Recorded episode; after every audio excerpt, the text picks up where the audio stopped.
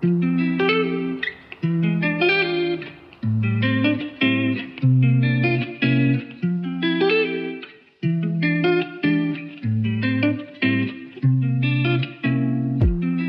啦！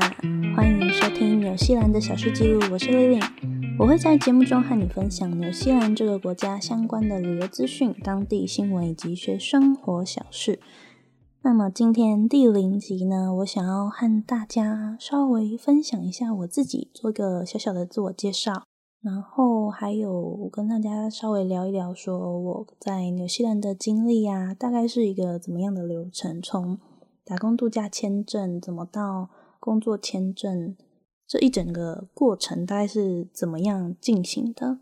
也方便，就是如果你今天是第一次来听纽西兰的小事记录 podcast 的观众、听众朋友们的话，可以更加快速的了解这个节目的主持人是怎么样一回事。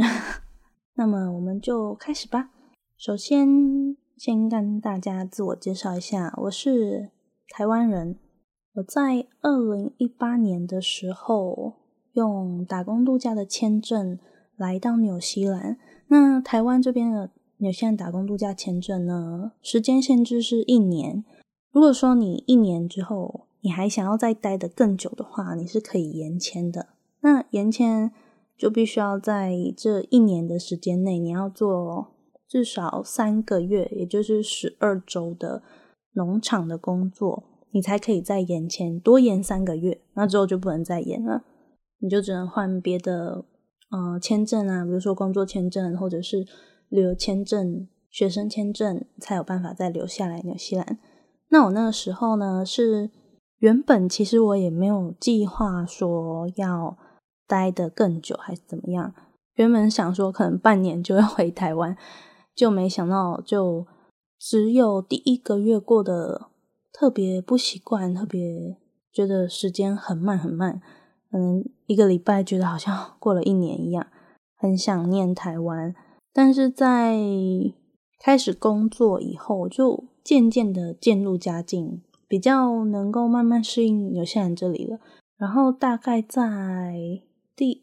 三个月的时候吧，我就买了人生的第一台二手车。我在台湾是有驾照的，可是嗯，不是很常开。就顶多你可能去一些，嗯，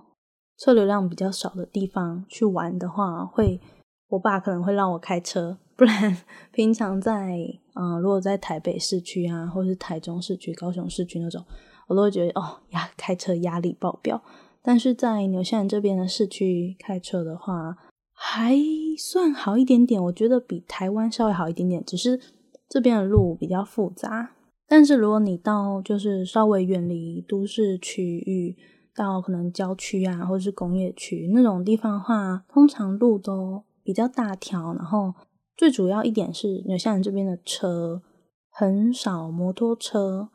就算有也是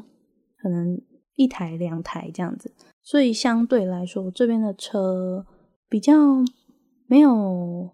没有那么拥挤，加上路比较大条，所以。其实长时间开下来，你会觉得比较舒适。总之呢，我就久而久之就有点习惯在纽西兰的生活了。那直到二零一九年三月的时候，我就提出了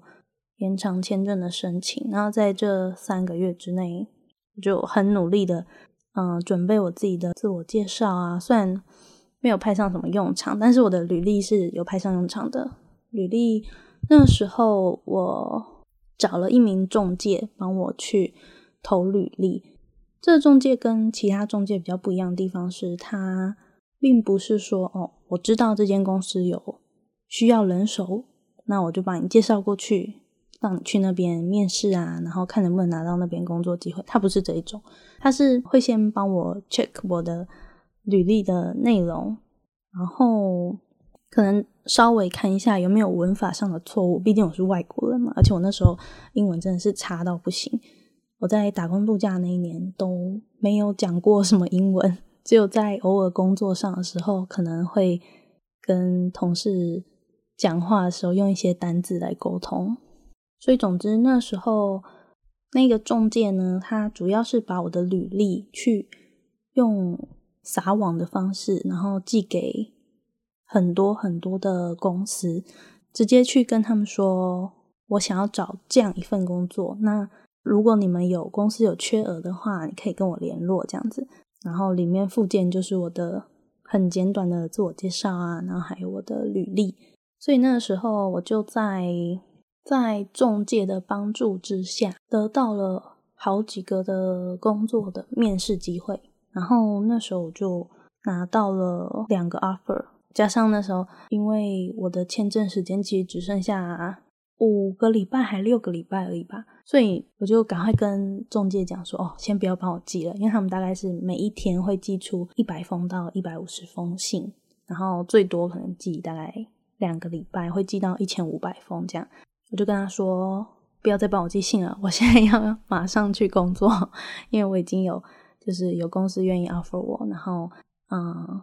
我要赶快去开始就是。过我的试用期，然后还有申请我的工作签证这样子，所以那时候呢，我就很幸运、很幸运的找到了现在公司的老板，是一个纽西兰人。然后老板那时候啊，他其实也是第一次请外国人的员工，然后我就一边询问，到处去问律师啊，去问朋友啊，然后然后看怎么样才可以自己申请。所以我最后是有点接受了很多人的帮助之下，然后。自己准备申请的资料啊，然后请在台湾的家人朋友帮我申请一些，比如说良民证啊，然后还有一些学历的证明等等的。最后在签证到期的，好像个礼拜前还两个礼拜前送出我的资料，那我就开始等，等等等等等，等到我签证到的时候，我的工作签证还没有批下来，但是纽西兰政府那边因为已经收到我的签证申请了。所以他就会给我一个过桥签证。那过桥签证呢，就是让你可以在你收到签证确认的嗯中间这一段时间内，你不会就是好像变成非法拘留，你是有一个暂时性的签证，让你在这里等待你的签证结果。但我那时候还蛮幸运，我印象中我大概两个多礼拜左右，我就拿到我的签证了。其实从头到尾的过程有一点不可思议，我自己也有点不敢相信，说我居然真的拿到签证，然后要开始长时间的待在纽西兰工作了。休息一下，进广告喽！不知道该去哪里处理国际转账才是最划算的吗？使用 TransferWise，汇率好，手续费低。输入网址 happeninNZ 点 com 斜线 transferwise 来注册会员，还可以获得一次国际转账免手续费的优惠哦。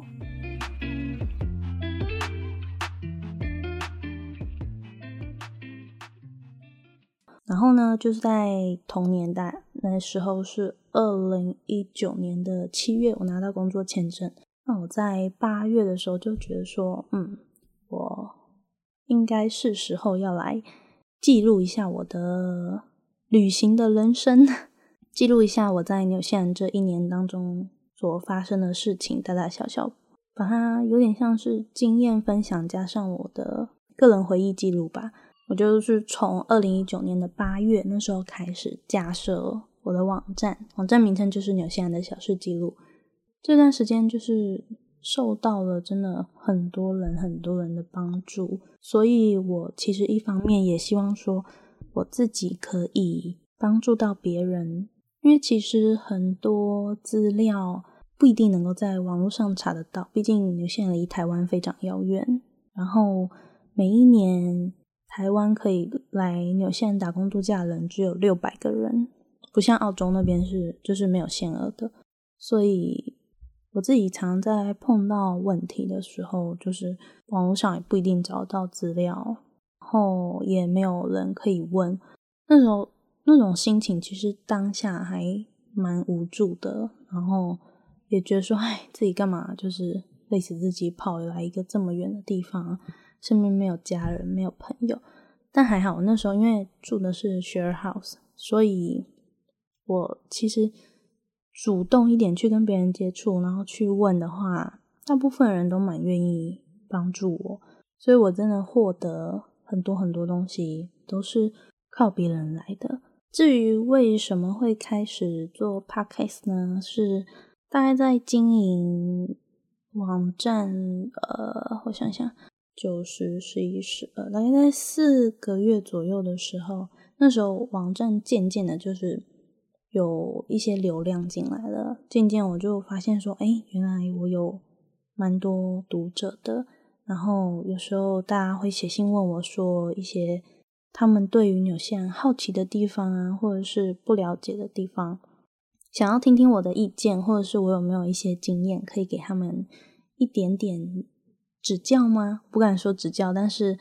就是希望我给他们一些意见上的分享。这样，那那时候我就渐渐发现，说我在我的网站后台上面看到的那些流量，看到那些使用者。那些虽然都是数字而已，可是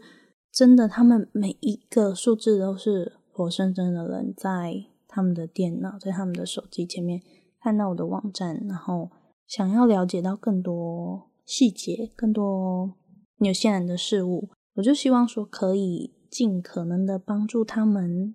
然后一方面，我也希望可以再跟大家更亲近一点。所以在那个时间点的时候，我。开始接触到 podcast 这个东西，我觉得这是一个还蛮有温度的。虽然说你不一定看得到对方的脸啊，或者是表情、动作，可是你从声音，你就可以听得出很多很多这个主持人或者是这个来宾他想要表达的事情，他想要跟大家分享的情绪是什么。所以这是我开始 podcast 的原因。那我们就在之后的节目上再见喽。我目前有规划大概一系列的内容，是关于打工度假，然后还有我的工作一些文化上面的分享。也欢迎大家，如果在听完就是每一集，不管哪一集，有任何想法或者是一些建议啊、意见啊，或者是感想啊，都可以。